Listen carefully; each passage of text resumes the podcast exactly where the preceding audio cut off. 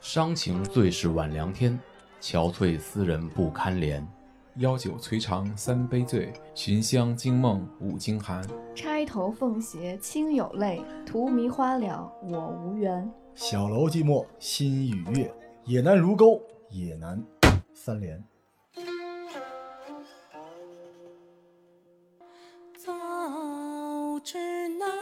各位好，欢迎收听这期的《最燃生活攻略》，拿什么拯救你？我的书店，我是罗叔。我是康 Sir，我是凤雨，我是瑞希，大家好啊，这好久不见了。今天我们在耕读书社里边这是第一次录音哈，全新的设备，不灵不灵的。瑞希已经高潮了是吧？上头。上腾上腾。呃，动圈麦我们之前没怎么用过，我们一般都用更高级的麦。但是在书店里面录音是一个挺酷的事情，在什么地方就录什么地方的事儿。所以今天给大家聊聊实体书店的事情。这期节目我们继上一期自觉于播客圈之后，这一期我们也要自觉于书店圈啊。这期节目给大家介绍一下目前在北京比较著名的一些书店连锁品牌的生存现状。在这些连锁品牌之前，我们先把一些常规的书店给大家盘点一下。首先，咱们先说一下日常读书的，专门用来读书买书的书店啊。我提一个三联生活周刊、三联啊韬奋。韬奋当时是最早在北京开二十四小时书店的嘛？对对，是最早的北京市经营二十四小时经营的一个书店，嗯也是我们邻居。那个时候我们去三联其实是白嫖的哈，找两本书坐在台阶上，特别特别幸福啊！是因为吧它那个回旋的那个楼梯，然后它嗯还会就特别温馨的放上那个小垫子，对，还有很多读书的姑娘，腿支着。嗯啊，对，瑞鑫，你去三联看过书吗？朝阳大悦城那个是吗？你说的那是另外一个，那是上海三那联是。上海三联，对对对，因为我应该去过那个。就是因为你比较年轻啊，我们老一代人，三联书店真的是北京的一块地标了哈。对是，然后这是三联，然后新华书店就不说了，满世界都是新华书店，现在好像也见少了吧？依旧到处都是。嗯，嗯，比啊定，那我怎么觉得感觉要比以前要少很多啊？以前好像在路面上老能看到哪儿就有个新华书店，但现在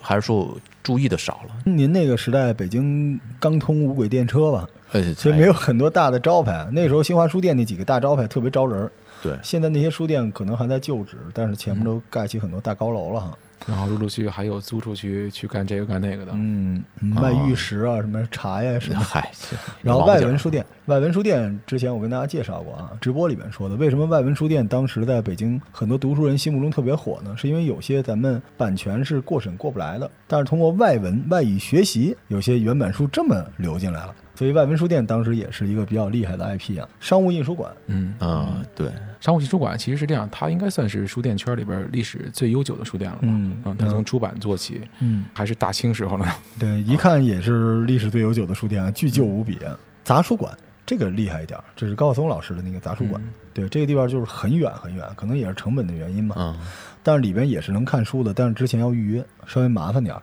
这都是读书的地方啊。中信书店，中信书店其实看起来想做复合的，但是实际上你从它那个服务整个这状态来说，就是一个装修的好看一点的新华书店啊。对，这旁边就是哎要死不活的摆了一些，我这也别混了，以后都是一些杯子呀、什么小机器人儿啊、按摩仪啊。但实际上大家进去还是买书，而且中信可能是因为它铺的渠道很宽，嗯，就是我找不出一个去中信书店买书的理由，对，而且对基本都开在比较大的商业里面哈。还有机场。其实我在机场第一次看见书店，就看的就是中信书店。哎，中信书店是不是还和那个 Kindle 有一个什么什么合作？我记得它专门有一个联名的一个 Kindle 啊。那全宇宙都跟 Kindle 有合作。呃，好吧，谢谢。嗯，你想要，回头我们也给你合作一 个，嗯上面印一凤凰。哎，得嘞，万盛书园，万盛是在海淀那边哈，这是老一代看书的地方，然后里边还有点儿二手书，嗯然后旧旧的。但是那个读书人啊，在我们之前那一代读书人，他是喜欢这种旧旧的氛围啊，老觉得书中自有黄金屋，就喜欢这嗯东西。然后多抓鱼，多抓鱼最近崛起，主要是收二手书啊、模拟了一个所谓的嗯二手书收购价，其实基本就是一折。哎，他们有书店吗？有一个书有店一，个书店开在一个特别热闹的一个不起眼儿的角落里，哦，但是它书店外边有羊驼，呃嗯，嗯，它是唯一一个靠羊驼来招揽读者的一个书嗯店，但是它、啊还有 猫，对还有猫，它的逻辑是进去能够看到便宜的一些二手书。嗯，就我觉得很多商业，如果你能够完美的包装出你贪便宜这件事儿，让它有逼格，你是有市场的机会的。嗯，嗯，明白多。抓鱼里边主要是这些二手书哈。对，主要是多抓鱼，我感觉是能给人营造一种淘的氛围了，就是嗯你平时愿意逛一逛、捡一捡那种感觉，它不像是卖场。对，你说这个潘家园之子眉毛一条，对今天我们还去了趟潘家园，呃在是您的吗地头上，对对对忘了提您名字了，啊对，那边姓赵，嗯是吧？对，提我好使。是吧？就是那小小二叔那块儿哈，应该提的啊，就老过来他妈光看不买，就是老赵。啊，这是我们刚才说的，基本上是读书买书的地方啊，这是一类啊，传统的书店。第二类是休闲用的书店，就大家在这儿是约会休息。这个首推我挚爱的老书虫，嗯，对你记得 Matt 在那个地方，对老书虫，我一直以为是一个夜店呢。我也是。 对，我们原来老板，美国老板在那儿吹小号。后来我去了一次，老书虫居然不知道是因为麦特用《纽约时报》的关系还是怎么着，全球最美十大书店， 是的吗？是的全球最美十大书店。然而啊，你都知道这事儿，我知。道，对，然而在大众点评上面，在朝阳区是排不上前十的，啊所以证明朝阳区的书店已经比全球的标准更高。好吧，啊，老书虫啊，还是挺舒服，就约会各方面呢还是挺好。书呢，好像外文书多一些。嗯对，就是你如果不会拿到了的话，你可以嗯，过去对，看看啊，老说说。然后彼岸书店，彼岸书店是瑞希强烈的推荐哈，是吗？嗯哦，因为里边儿瑞希是喜欢参加活动的嘛，单身啊有文艺，他那个面积有点小，但是里边挺热情的。你就嗯想满坑满谷，墙上挂着画，堆满了书，然后很多人在中间对个台词儿啊，弄个话剧啊、嗯 CV 啊什么之类的啊。它应该是隔开了一些单独的空间，可能这边儿在教茶道啊，什么香道，那边儿还在教按摩尺 八，哦，尺八啊，吹着不那个吵吗？就是很 吵。就很吵，但是哦特热闹，你知道吗？就有点那种小时候那北京市少年宫那啊个 学习班儿那个啊，就就那种意思。这是彼岸，但是也挺旧的一个书店。然后库布里克是在现代城，嗯，MoMA，MoMA 不叫 MoMA 现代城，叫什么呃，就叫 MoMA， ？MoMA 是吧？对在 MoMA 下边，然后上面还有一个电影院。哎，库布里克是一个一看就知道是一香港的书店，就是里边是特别耀眼的绿色。我也嗯不知道香港书店为什么都是绿的，反正就挺怪的，不太好看。但是里边摆放的用户动线挺合理的，就大家去看电影之前都在那儿约会，比较舒服。嗯对库布里克，但是我看过没有特别正经的书。啊，不是不是说都是不正经的啊，就是都是那种画册类的那种，因为它，我觉得可能也是因为跟这个影院有关系，它里头有好多那种就是电影类的书籍。嗯然后我当时去主要是因为这个，然后他卖了好多明信片儿啊，是什么是是，海报啊，就是这些。对嗯，哎，老康，我想问，就是香港开的书店在北京市，它和本地的大陆的书店在政策或者说呃经营范围有什么区别吗？目前应该没有，因为都要经过有咱们相关部门审批嘛，审批下来的哦话，只要能拿到出版经营许可证，都是一样那的，不就是书店吗？还满对世界说自己是香港人开的，呃对图啥没什么区别挂了。血统嘛。嗯，那咱们嗯美国人开的更多，对吧？啊，对，现在美国也不咋地哈。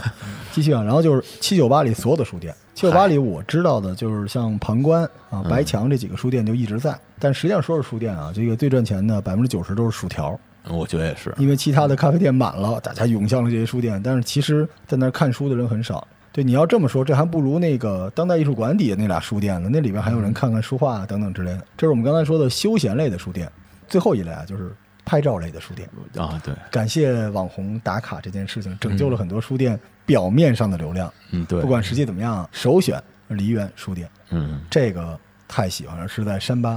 啊，那时候就约，嗯嗯，瑞希，你没去过吧？没有，太远了，你在啊已经北京足够的了爱情，你去过汽车电影院吗？没有。你的爱情是有动画缺失的。这你你这个梨苑书店，大家去搜一下，真是超美啊！老康，你去过这个？嗯我，去过，就是专门为了去专门为了梨园去的。哦当时到了到了怀柔，后来发现才走了一半儿，我特别从远雁西湖又开了一小时才到了。山巴那个区域，是吗它就是一木头棚子，就特别想看它下雨的时候什么样，但里边就是一个鸡笼子似的一个东西，但是特别美这，这你你描述的一点都不美好 啊。但看照片儿特别美，啊，书一般。再来一个啊，春风习习。哎呦，这刘若英老师的嗯这个连襟儿是吧？这不叫连襟儿啊，就是家族企业。啊，但是也挺难的啊。最近听说的所有跟春风习习有关的消息，全是来自于从那儿离职的人啊，跟我们讲了半天。然后春风习习当时做的时候没有拿到整套的政府的支持，嗯，就是他们没法做二房东，也没法怎么样，啊，所以而且他那地儿又很小。你知道打卡这件事情，就是当你没有流量的时候，可能挺吸引你的。可是等你打完卡，除了那个热闹之后，就是落寂，因为这些人打完卡转身就走对啊，啊，连十块钱都不给你，就是那种全是那样的，所以春风习习有点可惜哈。对，嗯春梦信息最早是主打的是在杂志，是，对，一个杂志阅读的一个地你方。看，一旦有杂志阅读，就是为了消磨时间，对所以它其实是一个休闲类的地方。但是因为它其实设计师还挺漂亮的，做的这个东西啊，在公园儿。然后下一个专门用来照相的地方，正阳书局，一说这个凤仪有话说啊，对，这个离因为离我公司不远，就是西单往北边儿，嗯然后有的时候中午遛弯儿的时候就过去看看。嗯但说实话啊，就是拍照的地方，嗯，里面的这些二手书杂七杂八，也没有什么规划。我觉得没准真的是从潘家园干脆就两块钱一本儿，嗯呃，来它十斤，这么着给装裱起来。照片还不错，然后号称主打北平文化，对，是的，所以后来他又进军到出版这个行业了，陆陆哦续续出了好多跟北京、老北京相关的一嗯些这种类的书籍，一一看就知道拿着政策，应该是是吧？旅游局啊嗯什么的拿着点政策，打卡足够用，而且适合外地来京旅游的同学们去打卡，哎，对，对，照一照。但是北京的你也吃过见过是吧？就跟人家老觉得北京人一天到晚都吃卤煮、吃炸酱面似的。这种地方我去过两次，去多了有点腻，因为书店里面的书不好这件事我无法接受。对，就是你转一圈儿图个新鲜还行。我开始觉得吸引我，就是因为二手书，嗯感觉就像老康说有淘的感觉嘛，嗯但是淘不出来是，啊、嗯，好的都被多抓鱼抓走。嗯嗨，然后上海三联，这是刚才瑞希一上来说的嗯这个、上海三联超美。就上海三联的存在，就是为了告诉北京的三联什么是三联， 就里边居然有比较不山寨的枯山水，嗯对，嗯，在大悦城里边超级美。而且这个上海三联这事儿有一个这个 BD 应该加鸡腿儿，它里面就是小岛。对啊，高晓松老师的小岛，这这两个这个联合特别有意思，就跟咱们这个店后边就是 Nike 似的，就是一定会有人穿过你过去明，白，所以他们两个这个调性也是一样的。嗯。对，然后当时我知道他们莫纳的雕塑还是 Share 嗯，的，嗯就这个，挺有意思啊。然后上海三联还是一个运营效率特别高的一个店。之所以这么说的话，一方面它是可以对外加盟的哎，啊，第二个呢，就是咱们说到咱们朝阳区的那个上海三联，我我这个不敢不敢实证啊，嗯听说是一共三千平的店，嗯，呃，只有两个正式员工，然后剩下的都是兼职。剩下都是托儿啊，对不起， 就是大概一万个兼职啊。但是那个店有一说一啊，漂亮，嗯可以的，可以的，就是在那种装修的水准上，没有做的很铜臭，对嗯吧？没有那种暴发户，而且就是没有那种山寨的日式设计，而且真是挺好看的。对你说的那个枯山水那边，就是它有一个嗯喝咖啡的地方嘛，对都是很随性的坐在边边上那对种。对，就是这个造景，我觉得还挺成功的。这个没去过的啊，尤其是去小岛的好多姑娘啊，就是那时候我觉得替高晓松老师也担心，去你那儿的都是姑娘，你知道吗？她们都不买书，你知道吗？她们就是就是预约一下，就是为了拍个照就走嗯了。嗯 虽然你各种招都使了，对吧？实际上你也没人，但是你还是要预约。但是他们来了，哎，他也不嗯买，你看照平 了。呃，下一个模范书局，模范书局要我说嗯，是一个旧物改造的标本。嗯就是把那个教堂弄出来。但是模范书局挺上相的，有对一说是的一，嗯因为它也在我们公司附近，啊就是在那个新华社的西门儿，嗯，嗯，那冬天真是一个冷啊，因为它是那个以前那个圣公会教教堂改是的嗯是嘛，是，开多少暖气都暖和不起来，嗯，那您没去怀柔那个梨院了啊？那冬天 就是，咦，就冻上 了，就是爱斯基摩人那四面全是冷空气。模范书局，如果大家想打卡的话，其实我还是挺推荐的，嗯就是古香古色的，嗯，对，然后书架的摆放各方面呢，还是上相嘛，但但我要说，就是所有的书都有塑料瓶儿，啊，是对，因为模范书局的创始人毕竟是是广告行业的从业者，所嗯以他从视觉设计上确实很漂亮。这个事情是一平衡，我们后边儿慢慢说啊。好吧今天咱们这这节目也自绝于图书圈了啊。刚才这都是前戏啊，我们正式开始今天聊的主打的这几个书店之前，我们再聊一个呃，一杯敬死亡，死去的一家我挺喜欢的书店，嗯光合作用嗯，嗯，对，真的好写。那时候去五道口等什么人的 时候，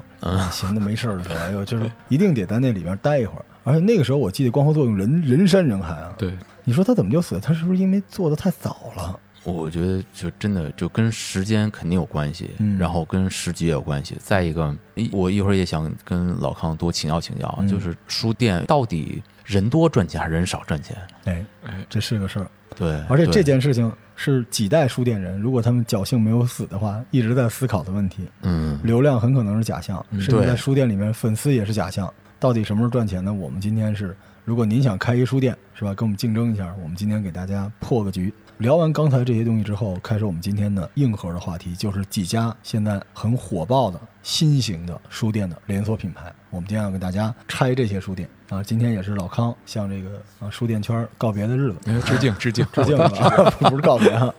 那我怎么办呀？ 或者，咱们首先聊，我个人认为，在北京或者在中国啊，顶级的书店就是样儿逼格顶级的配置版啊，配置版财大气粗啊，自称呃没有自称啊，别人称是中国书店圈的劳斯莱斯，嗯但劳斯莱斯一年卖不出几辆啊，这件事儿要这么聊，可能是呃，确实是是吧？嗯，对，配置版超级网红打卡地，对，大家可以聊聊啊。你瑞希去过吗？前门那个我是嗯去吧过？，你当时是为了书店去的，还是想照相去就的？逛到那边，那叫北京坊。北京坊对，然后逛到那儿，然后就进去了。进去之后，第一次就是漫无目的，不知道。但是后来就专门去过，嗯就是专门去那家书店，因为我很喜欢，嗯就是还挺喜欢那个书店的氛围，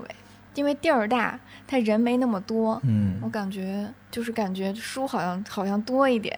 第三层的时候，它在三层吧，三层上面是有一个绿植的一个、嗯一个对一个空间、哦他喜欢那个地儿然后就因为那里其实才是我最喜欢的地方。 你说这个地方在农村就能实现呀、还有果林呢，也没什么不一样，它人，的那个它整个的那个感觉不一样，所以你去书店的标准是什么呢？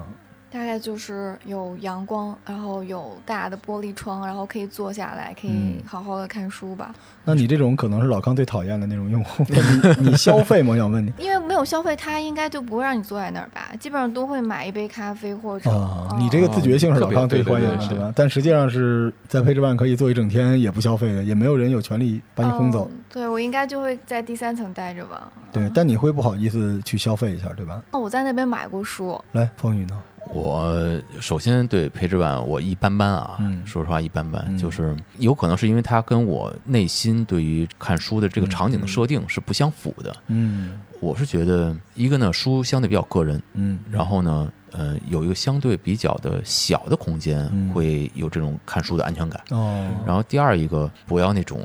就好像很现后现代的这种风格，嗯然后总会让人觉得它的驱赶你，嗯这个很难描述。就而且旁边如果说都是人来人往，你在那儿站一会儿，你后面不停的人在过，然后穿的奇奇怪怪，你你还怕别人在哪儿照相，没人你还当了个背景板，嗯，就觉得很别扭。你就不想被打扰，对对，可能我去的时候人比较少，反而我觉得空间很大，都独属于我。嗯你是照相的那个人。不会，嗯但是凤雨这个逻辑我能理解，因为他是电影行业的，对这千帆越尽，别来那套，嗯对对吧？我就让我踏踏实实的嗯在这歇会儿，我就想在这个地方一个人阅读，这是我心中静谧的那个后花园。对，但是可能对于很多人来说，这是他们的公园，对这两个嗯逻辑不一样。对。嗯但这个问题，其实我认为是书店在设计的时候，他在怎么考虑的？嗯，就是这个书店设计的时候，他认为他要往装那个方向去设计，嗯他一定最终的结果是这样。嗯，对，但如果说他是为你去买书，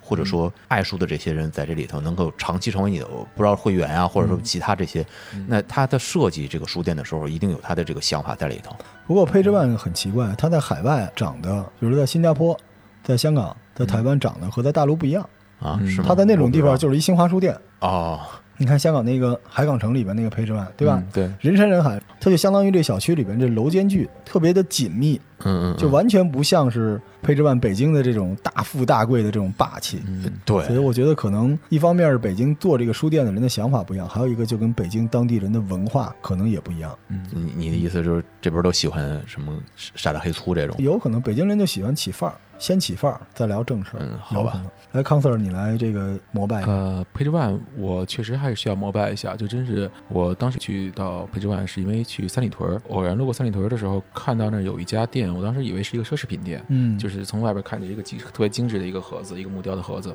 然后我就进去看看到底看看卖什么的。后来进去以后一看，外边挂着 Page One，里边一进门的时候，它的展陈让我感觉是确实是在想买奢侈品，然后平摊的这种呃纪念本儿，然后有一些呃明信片，然后再往里面走就是一个一个绿色的一个透明的玻璃做的一个一个楼梯，非常漂亮。对上下两层，然后面积很大。然后我是发现每一个地方都是有景儿，但是从书上来讲呢，我确实我觉得 Page One 的书没有太吸引到我。嗯、可能确实是我我修为不够吧，就是主打的都是比较偏艺术这这一艺术块儿类的啊、对对设计对类的对，然艺术后类它是两端，一头儿特艺术、特设计，另外一头儿就全都是杂志了。嗯，是的，是的。然后去过三里屯那家店的话呢，实际上它整整体的那个设计风格还是给我印象挺深的。嗯后来又过了一年多一点儿，然后就经文在嗯北京坊新开了一家，这号称也是是中国最美的书店。嗯然后也去又去膜拜了一番。那这次真的是膜拜，就是嗯从就是刚才呃凤宇说的那个情况，在我看来的时候，我还是对一个能靠设计感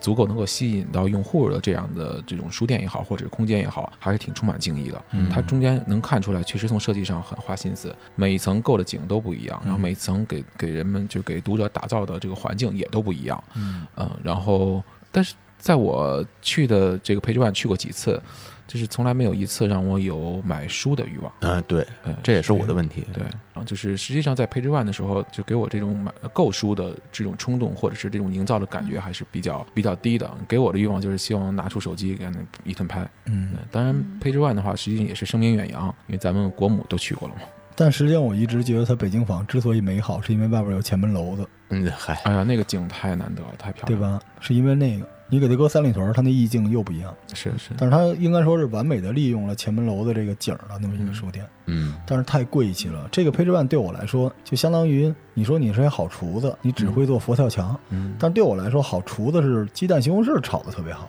嗯对，我不认为你在北京最贵的地方有北京最好的风景，你做了一个书店，你自己当然也很好，但是你可能没有那么好。对 Page One 更像是一个照相的地方，我个人感觉，但而且 Page One 里边还不太支持网红照相，他们这点特别拧巴，就是他们的这个老大还是一个。自诩为读书人的人嗯说：“别在我们这儿来这个，我们不嗯不需要这个，我们就好好读书就行了。”然后把自己修成了一个网红的地方，嗯啊，这跟当年陌陌上的小姑娘啊，露一个是吧事业线，然后说嗯 不约、啊，就是只有事业嗯线不约啊，别白想你们这些大猪蹄子。嗯所以陪着万稍微有点拧巴，但是啊，这个我们现在给大家解密一下啊，这个嗯我对我说的数字负责啊，但是我这个节目不对我这个数字负责，是我们根据我们拿到的一些数据啊，就陪着万差不多一个店一个月一百多万的流水，一百多万，一百多万，嗯哦对，一百多万的流水，而且陪着万的、啊，那也很可以了。平效相当高，平效差不多七八百，因为我哦是企业家啊，我们得说平效，所以你看起来它是家大业大，你以为它很废，但实际上人家这个超过了那个金线，就它之嗯前所有的投入，因为 Page One 的成本巨高无比，是吧？嗯随便一装修就大几百万、上千万，但实际上人家的平效还挺高的，平均品相应该是多少啊？能到七八百，哦就是每月啊，所以七八百对于书店来说已经相当优秀了。嗯对，所以 Page One 无法复制，是因为它投入太大了。对，明白如果你前期无论是啊品牌的建设，对吧？包括你这个刚才您说了，咱们国家的这么厉害的人都去过，再加上很多网红轮番的去拍，再加上你又在核心地方，你像三里嗯屯儿、前门，所以这东西无法复制。嗯，那我能不能把它理解为，其实应该是属于这种旅游区的这种礼品店？有点这意思。因为 Page One 是这样，它我想更多的是源于背后吧，因为嗯毕竟是有新经典，它是被新经典收购了嘛。新经典收购之后，可能是上市公司财大气粗吧，嗯就要把它打造成这样一个厂。它差不多每个月的流量将近四十万，就是进店的人四十万，这个秒杀北京所有的书店啊。然后嗯它比较有意思的事情是它的占比，因为我是爱看数据的，一般一个书店现在是有书。嗯，有这个货，还有这餐饮，对嗯基本上是这样的。然后个别书店还有一部分就是区域收费，比如你坐这儿要付费明，白像瑞希刚才说的，我不能白坐，对吧？配置万呢，它的书占比差不多是百分之五十，哦，嗯，餐饮占比在百分之三十，然后货的占比在百分之十五，然后场地它还有那种共享办公的意思，嗯嗯占个百分之五。我们这个数据是不是现在最新的啊？嗯嗯，对，疫情之前的，如果是这么来说的话，其实配置万还真是一个卖书的地儿，对，所以这又拧巴了。对，因为如您所说，如果你是一个旅游景点儿，你应该卖的是货和餐，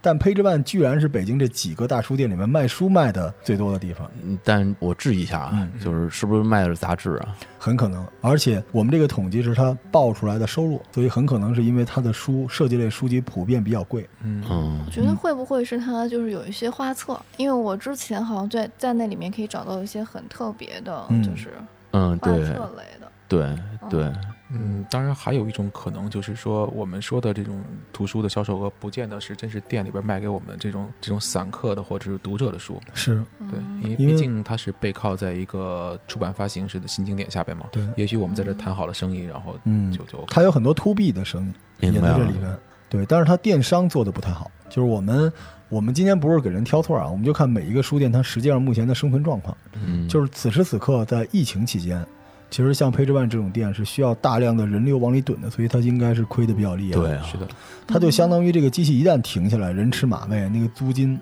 立刻就起来了，对嗯，对而且它又没有电商去帮它救场，所以这个时刻就是信仰，只有靠信仰，嗯而且它还没有信仰充值这个选项。对，所以我们这说完 Page One，我们就该来下一个了啊，就是目前啊举世皆惊的信仰充值，强行要求大家信仰充值的单向街哎，啊，单向空间，呃，许知远老师的这个联名书店嘛。嗯说到单向空间呢，其实我最早了解它还是单向街那个小院子嗯然，后啊，当时觉得那个院子真是挺好。咱北京人好像对院子有一种奇妙的情感啊。，对对你，看我们刚才聊那几个书局，也都觉得自己是一个院子。单向街或者叫单向空间，它哪儿都好，除了它的书，它的运营、它的活动，然后它制作的所有内容、音像、图文啊、音视频都非常的好。但是我进去看它的书的时候，我没有觉得特别像它这个标榜的这种东西一样。对嗯我理解的书店，或者说我心目当中的书店嗯，它应该是一个书的买手店，嗯，就是这个开书店的人，他是有自己的文化品哎味，有他的方向嗯，他在选书和配置的时候，能够让你倒是发现，哎，他找这个书店里的书是我以前都没发现到，嗯，但是他特别符合我的这个呃购书的欲望。对，或者是好像你遇到了久违的朋友，对，你觉得这个书哎对店张开双臂来欢迎你？它这个书店的灵魂，原来玩书的都叫什么什么书斋主人、嗯阁主，卖给你给你看的书就是我喜欢的东西，然后对你因此好像跟他隔空干了一杯。对去书店总有这种归属感，对嗯但是有些书店它有一个平衡，就是你像培植办的问题还好，因为它足够漂嗯亮，对吧？你在长城脚底下买根冰棍儿和在小胡同里都一样，但长城足够漂亮。单向街不是，单向街它是在文学的领域里边有大量的发生和输出的，嗯但它这个大量的发生和输出和它所有在店里陈设的书，好像它的逻辑不太一样。就像是一个就是聘的一个店长来这儿来去这个摆陈啊，或者说这个书的什么，就一上来一看前面就是所谓那种大陆货的那些是什么畅销书啊，就是是，对但是我还是要说啊，就除了书，我觉得没有那么好。咱们不是说怼人家，是他因为其他的地方做的实在太优秀了。就你看他线上，你看他的小程序，你看他所有东西都太优秀了，太像当代读书的这个魁首，嗯，就是浪子班头的这一波人做出来的东西，太超前了，真的挺喜欢的。就是产品的问题。呃，我觉得还有一个就是书店，大概你要给人留下一个关于你的故事，就是你要有一个标签儿。但是它单向街那个书店和它后来这单向空间还是不太一样的。单向空间某个角度上来说，有点那个上海三联儿那意思。国风新书店都走这个路线，但是他在疫情期间遇到了挺大的问题。他后来就是让大家来拯救自己嗯对充值，然后换他的单向力。对是吧对是，那我还拯救了一下，你拯救了吗？呃，我也拯救了一把，是吧？嗯，就是不容易，因我为没有，他是他是读书这个圈儿的一个箭头，就是我们认真的说，不希望单向空间离开这个城市，因为它是可能你不喜欢，但你必须要说它是读书人的那套系统，这是另外一个问题。就是说，现在大家都知道政府是有一定的补助的，但这个补助是补助你在政府政策之下或者政策用地等等之类的东西，对吧？嗯对如果单向你玩的全都是在大型商业市场，你在大悦城里边儿，那人家怎么帮你呢？对对这个事情，据我所知啊，就是可能就是晚付点儿房租，但是这房租到最后该给还是得给，或者交费的方式有点不一样。我不知道他现在怎么样了，但我在网上看就有人那种信仰充值八千的那个，嗯，就卖出俩。对，啊我觉得就是又是情怀的东西，我现在对这个东西比较免疫啊，说实话，是因为不是我们缺情怀，是能够给我们提供情怀的东西太多嗯了。我吃个米是情怀，嗯吃口面情怀，喝个醋是情怀，然后看个景儿是情怀，全都是情怀。对然后咱们看看单向街现在的数据啊，单向嗯街差不多在疫情之前，在朝阳大悦城这个店，它一个月能卖到三四十万，嗯三四十万啊，嗯三四十万，然后它的营业面积大概是三四百平米，这是、哦对，然后所以它的坪效差不多一千多，就是它那坪效相当很不厉错害。了，因为它小嘛，但是单向街可是有线上的，就是你知道它那些单向力那些东西最后怎么算的，是不是算到它的店了，你就不知道了哦。但店小坪效比较高，所以我一直觉得它这模型挺好。它这个模型就是属于那种虽然不像呃配置万那么高举高打，但也是在顶级的顶流的地方去做，但是它也同样因此受到了这次疫情巨大的影响。明白？嗯对，像这种就是强烈依靠你所在的位置和这个流量位置的对主动流量的这种地方，你再怎么运营都没用。一旦流量没有了，就没办法。嗯，我们还是希望它能够留下来。嗯，对我还挺喜欢单向的。然后我们看一眼单向街的它这个书参获的占比。就我们拿到的数据里边，单向街特别有意思，它的书占到百分之三十五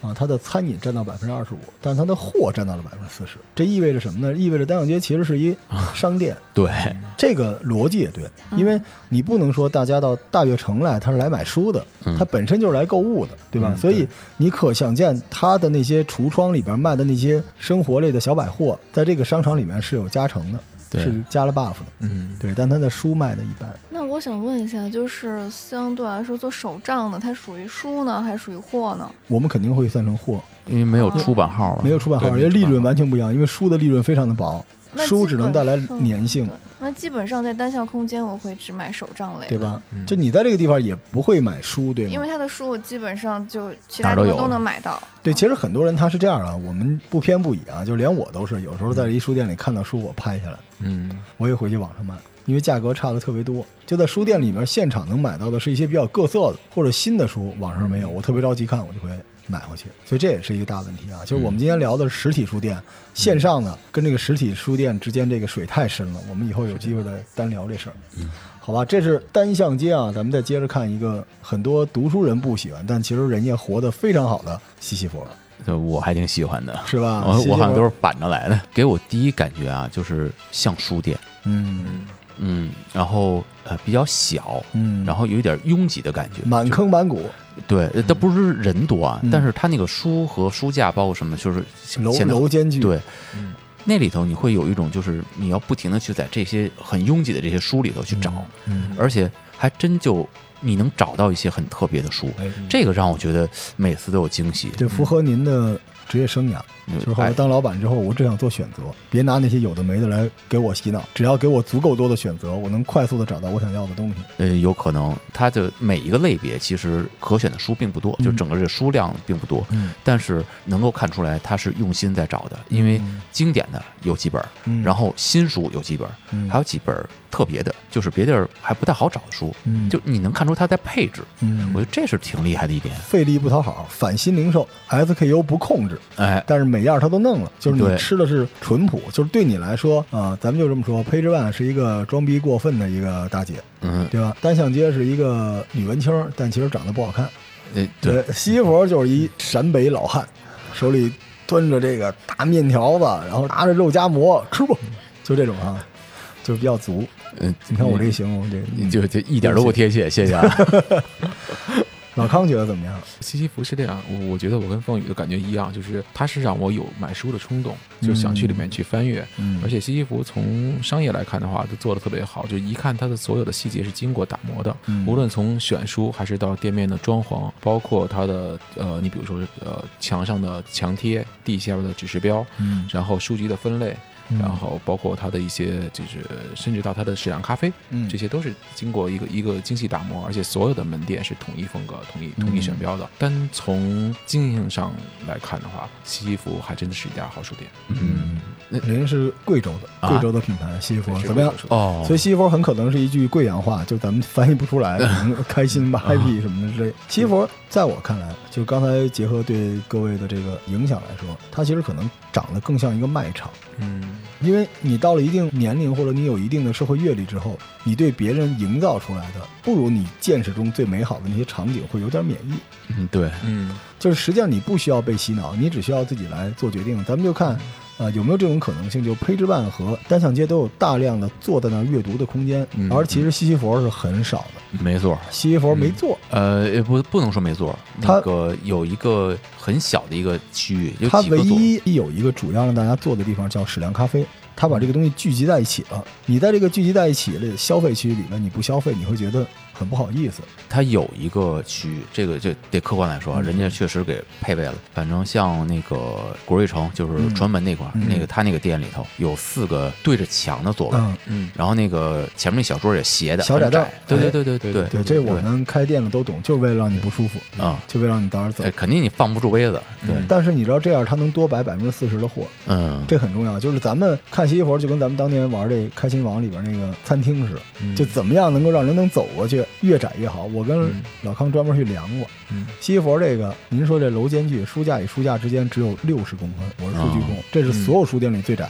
其他的至少八十公分。您要说这配置万，这恨不得两米，你财大啊可气你粗不，觉得这个很好吗？舒服吧？对，就就是你就喜欢被嗯这种东西包围着包，裹着，啊对，，嗯满世界都是可买的东西。对啊，对啊，所以西佛因此是转化率最高的书店啊。它一个书店，咱们以某店为例，它一个月差不多能卖到五十万，但是它五百平米五十万，它的坪效呢比这个单向街稍微低一点，对，但是它的成本也下来，它不像单向街在最主流的地方。嗯，然后它比较有意思的一个地方就是西佛书卖的是比较多，书占比将近百分之五十，哎哎，然后它的餐占比是第二高的，百分之三十多，它的货占比比较低，对，这没有什么特别好的货，都是一些什么什么贴画、盲盒，嗯，非主流的那些货品嗯文创。我又有一点疑问，就是刚才不是说他没有，就是给你一个地方可以用餐，或者是嗯离看书的地方没有，为什么他的餐卖的好呢？它中间专门有一个矢量咖啡，嗯它西西佛现在叫西西佛 and 矢量咖啡，嗯，它等于把自己这个店中店这东西单独挪成一个 IP，把所有的流往那儿引，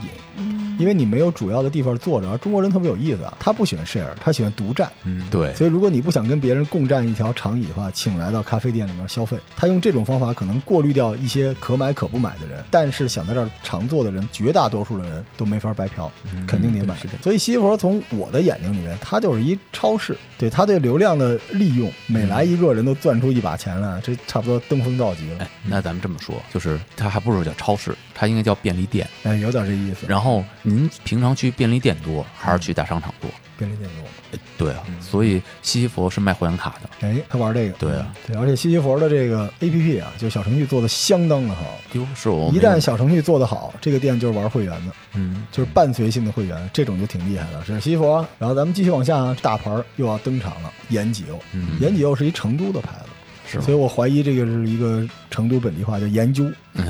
他不是严格设设计的设吗？对，设计的设，对延吉欧是这么胖的设计的设计。 延吉欧其实是一个挺神奇的牌子嗯啊，扩张的特别特别的猛，而且它这个 VI 这一套东西也挺像模像样的，大街小嗯巷都有，而且它还有自己的向下兼容的那种小型店。对，叫今日阅读，今日阅读吧，应该属于那种小店，我觉得没嗯有是那种设计的相当好的。我觉得我去的店，其他店都是。嗯是因为你平时生活嗯区都是这种就是我专门没有去专门打过卡，中环广场那个研究不错，研究这个店也是属于线上线下齐开花的类型，就运营也做得相当好，而且研究活动做得特别多。啊，对，这个很奇怪，因为你像 Page One 也很大，单向街也很大，但单向街线上的活动很多，线下几乎没有。然后 Page One 线上线下都没有活动，研究是线下活动非常非常的哎，多，就我是活动度还挺好的。证明它是有一个比较年轻有才华的团队在运营，就是它运营相当的好。就书店很多书店满分十分，它做到了八分，但是它让别人看到的只有五分，嗯而延吉又是不能说反过来吧，但是它运营运营还是不错的。为什么刚才把这个书店就是分成所谓的商场这个类型，嗯或者便利店这个类型？嗯我觉得像便利店这种，就是我平常就会去的。嗯然后，如果他除了让我买货或者在那儿翻翻书，嗯呃，呃打发一些时间吧，嗯它同时还能有些活动，嗯那就让我去这个便利店的理由又多了一层。嗯，如果说这些活动还真是挺有意思的，或什么的，或者系列性的，那我我真是挺喜欢这类的书店。嗯对，呃，岩井佑的话，其实近几年他的风头很很强劲，但是他实际上也是一个一个年龄相对来比较长的一个一个家书店了。到现在的话，应该已经发展十几年了。最早是四川的一家小店，当时人家第一家小店就叫今日阅读，哦所以咱们现在能看到的这种就是一百一两百平米或者不超过四百平米的店挂今日阅读的，是向他最早的这个基因在致敬。嗯但是后来呢，就是慢慢的随着自己的口碑，然后以及成长，然后逐渐它的经营思路也在变了。最早它是确实就是这种街边的这种社区型的一个小店，然后满坑满谷的都是图书，但是逐渐它衍生了一个一个自己的一个打法，就是取这个设计的社，有啊可能我觉得它是在向成品书店再去做一种致敬，或者啊做一做一些他也走这路线，对，对对，在走这种这种设计和这高种举这高种打生活风，对。然后从以设计作为一个切入点，每一个店让人眼前一亮，觉得很漂亮，然后吸引年轻人，然后包括这种不间断的活动，再把人聚集在这个场里边。所以总的来说，财大气粗，而且是一个充满活力，给人感觉有一点是那种那种富二代或者那种那种霸道总裁那种感觉吧。但延吉又其实可以理解成一个更务实的 Page One，嗯，对它比起单向街来说更务实一点儿。嗯而且这种这种打法，就活动做的比较多，而且店都开在比较漂亮的地方，这种打法很容易得到政府的加持。所以延吉后其实也占了这个便宜，政府给了他很多店面的位置。但是这时候我们再吹一下西西弗啊，就是延吉后这种店开在这种市中心这种大店都没问题，但只有西西弗是可以开在各种地方。嗯，你看到有些这个老旧的商场，它开在底下照样能生根发芽。对，是的，这个就很厉害了。这是您说的这个便利店和商场的区别。嗯，还是不一样的。然后我们看看研究的这个数据啊，研究这数据也挺有意思啊，也非常我们互联网这一套啊。嗯，就我们查到的一个数据说，它单店一个月的收入是九十多万，嗯那这是大店了吧？这是是它的旗舰店。哦哦，哦嗯中环的旗舰店啊，这个店的面积差不多一千一百平米左右，所以它的坪效差不多八百多，也相当相当的高了，直追单向街。但是我一直认为单向街，如果它坪效有这么高的话，它现在不会遇到这个问题，它肯定把一部分电商放进去了。对，但延吉欧这个也太吓人了，所以我觉得从资本的角度上来说，我们是知道答案的。嗯，它的电商也还不错，所以也有可能吧。对对对，但延吉欧我们可以看一眼啊，它的流量差不多一个月进店大概四五万人，它一天就一千多人啊，不算特别的夸张。然后书占比三十，餐饮占比三十，但是延吉欧有一点有意思的地方，它货占比到百分之四十，它是一卖卖货货的，对，它这点跟单向街特别像。其实你不觉得延吉欧很可能是单向街的一个更朴实但是更有钱版本吗？对它的空间单向街也释放了一些比较有特色的空间，嗯，对吧？就是俩沙发围出一个角，但年吉又把这些沙发全都做成皮的，把角都用木头包上，嗯而且光线更好。那这个从商场角度来，这这俩完全是竞对，是，对，而且从资本的角度上来说，我觉得延吉有可能也抢了单向街想营造的那种东西，因为你知嗯道，如果许知远拼命的输出的话，万一有负面就全砸了。嗯而延吉又完全用电来解决问题，这是另外一个故事啊。我们下一期跟大家讲，就是线上线下引流其实是有限制的，对，不是按照你想象说你节目好，你流量真的就有那么大的。对，这就是延吉欧。最后我们说一新贵吧，上海的中书阁。对，这啊这实在是太狠了，这我觉得是一会所。就中书阁是这样的，是排队的，啊非常非常的火爆。然后平效我觉得还是别算，这地方就是寸土寸金。然后这里边的这个装修恨不得用这水晶给你这书包起来，就极其的漂亮。几位去过中书阁吧？呃，去过，我去过他北京那个融科那个店，农科那个哈，听您说像我没去过，您说啊，您说这个三里屯儿厉害是吧？嗯裴之万是吧？中书阁人开在老佛爷里，好吧，这是中书阁，就太有钱了。他要说刚才那像富二代，我觉得中书阁就像是一个欧 money，嗯，嗯对，出来亮个相，告诉你我很厉害，嗯秀个肌肉。对他这个商业模式，咱也看不懂，咱也不敢问。但是书店确实美好极了，嗯，那我我会去看一眼，嗯，对，但是叫上我吧，他一看那个照片也受不了啊。但是这也有一个问题啊，羊毛出在羊身上，嗯，就是你都好看成这样了，对吧？你这是卖书的地儿吗。就是我老觉得对中书阁的分析特别的苍白啊，于是我就分析了一波，然后这个打了我的脸，并不苍白。人家一个月卖六十多万，人家卖六十多万，然后人家一平米坪效九百多，因为它才六百多平。哦，话题扔给老康，对吧？你是花钱租一个一千平米，然后你要一个八百平效，还是你做一六百平米，要一九百平效？就是我们是不是能这么理解？书店是有一条金线的。对，但是这里边我们隐藏了一个数据，装修成本，对啊，嗯，它店大店小只是日常维护的成本。这中书阁，我觉得这六百平米快顶上配置万一两千平米的店了，嗯，书都在天上掉了，对对，挂天花板，挂天花板，然后地面底下玻璃下边是书，哇就是那种地方。去那儿你觉得这些书都是摆设，一会儿可能开出个劳斯莱斯嗯啊，或者哪儿掉出一个 Chanel 的包啊，是是这么一个地嗯方，那那就约人到那儿聊天儿行呗，来符合您吧？是吧？但您不觉得有嗯其实我点觉得太炸了吗？呃，对，看约谁，嗯是的。如果是中书阁的话，我感觉卖门票可能会更 好。网上不都说这个吗？对，哎，您这这么爱约人，为什么约我都是那个路边的小花园啊，打着蚊子？这嗯好。然后中书阁我们看看啊，它这流量巨大，嗯，一个月十几万人，而且还是限流。嗯，它的书占比百分之四十，餐三十，货三十，就中书阁正经是一卖书的地方，而且非常的稳健书到40啊哎，人正经卖书，人家卖的书还特好。那我可以理解为，就是本身这店这个已经到这个逼格了，对吧？嗯在那里，只要这书卖的贵，然后这书没准又是什么原版之类的，嗯哎书店是吧中的奢侈品，嗯，这就是中书阁。对，所以这综上所述啊，就是我们今天看了这新加坡的培之万，上海的单向空间，然后贵州的西佛，成都的延吉欧和上海的中书阁。您没发现一事儿吗？木有本地的品牌，嗯，北京啊，对，没有北嗯北京本地品牌啊，而且据说这个北京市的书店的占有率还是比较低的哈，老康。呃，相对来讲的话，从那个呃人均书店数上，北京还是比较低的，嗯，在在嗯全国应该是是倒数。倒数，对目前目前，因为人多嘛，可能上海人也不少，我觉得是因为土地贵，有嗯，可能。而且这个北京人的消费观念跟上海的可能还不太一样，上海人可能更愿意为了环境、为了这些东西去做一些消费那。那那我问一下，那人均这个书店这个最高的是前三个城市哪？呃，我印象中是成都、深圳，啊、第三好像是上海，这个我需要查一下。呃，深圳不是说是文化的沙漠吗？您是改革开放那年说的是吗？这都什么年份了？您是您是八几年？呃，好吧。换句话来说啊，就是你比如说北京这个人均的书店的这个数量少，嗯，是吧？按老罗说，说是北京的这个成本太高了， 太贵了。那是书店真就不挣钱吗？这个问题确实是从我的判断啊，如果作为书店来讲，传统书店确实不挣钱。就是像新华书店那种是吗？嗯，新华书店它当然它有教辅，它有一些就是从这个角度来讲啊的哦哦话，哦新华书店是挣钱的，嗯它，的物业它不用去交租金。啊哦再一方面，嗯，新华书店你讲，毕竟它是有这种教辅材的一个一个售卖，大家去买买本买买个课本都要去新华书店，所以这块儿它在销售上是有保障的。哦明白，对，新华书店还是还是一个好生意的，当然这个可能就跟咱没关系是吧？对对，，就跟跟咱们是加没油什么站那关个系。生意是一样的。呃对，但但是，呃，新型的书店还是有生存的机会的。嗯只不过书店这个行业本身是一个比较老的，中间一直没有机会得到改善的一个行业，它一次一次的被减血，对吧？